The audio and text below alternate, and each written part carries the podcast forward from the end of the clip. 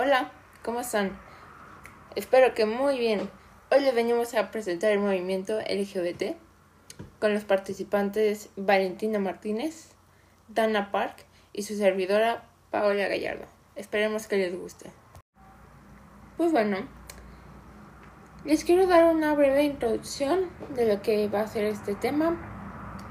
Em, el movimiento gay, lesbiana, homosexual, etcétera o mejor llamado LGBT, como ya se los he dicho, se refiere a una orientación libre sexual y este se refiere a una lucha por la causa de personas a diferente orientación sexual, distinta a la heterosexualidad. Ahora sí, Dana, ilústranos un poquito con la postura comunitaria o individual que puede ser. Desde nuestro punto de vista, pensamos que esta comunidad merece mucho más reconocimiento. Si ha de fomentar el amor y basarse en el respeto a cualquier ser humano, nos parece sumamente admirable. El luchar por sus creencias, implementar sus valores y todo haciéndolo de una manera respetuosa nos parece muy admirable. Estamos acostumbrados a que los conflictos mundiales se desarrollen o se resuelvan de maneras violentas.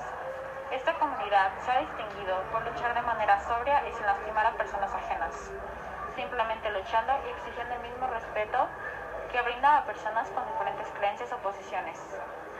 El respeto es un derecho y es importante que sea reconocido con la importancia que se merece. Muchas gracias Ana por esa postura que nos das hoy. Y bueno, yo les voy a decir sobre mi postura comunitaria. Principalmente quisiera que vieran eh, los años que ha transcurrido y cómo esto ha crecido la comunidad eh, podemos decir que ha crecido desde los 60, no solo en México, no solo en Estados Unidos, en diferentes países podemos llegar y preguntar, no, pues cuándo fue, cuando creció el movimiento aquí. Y así la verdad es que en muchos países ha crecido, se han aceptado, pero como nosotros como personas llegamos a no aceptar y pensar que es una enfermedad que ser homosexual es diferente. Y no, la verdad es que no. Eh, ha habido violencia, ha habido malos abusos de esto. Y aunque digan, es aceptado, podemos verlo. No, la verdad es que no. La gente puede cambiar, sí, pero solo si uno quiere. Y podemos apoyarlo a decir, puedes cambiar, no solo por esta persona, sino porque le estás haciendo daño, le estás haciendo sentir mal y le estás diciendo de cosas para que él vea que es anormal ser así. Y no, la verdad es que no es anormal ser así, es completamente normal. Y yo diría, vas, puedes hacerlo.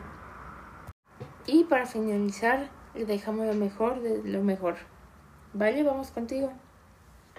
El desarrollo que ha tenido el movimiento LGBTQ actualmente en el tema religioso es que ha logrado tener un mayor impacto a lo largo de los años por presión social, gracias a que nuestra generación ha tenido mucho apoyo, ha dado mucho apoyo hacia el movimiento LGBTQ porque es una generación más abierta a nuevos cambios y no está encerrada en los temas religiosos que nuestras familias nos han impuesto a lo largo de tantos años.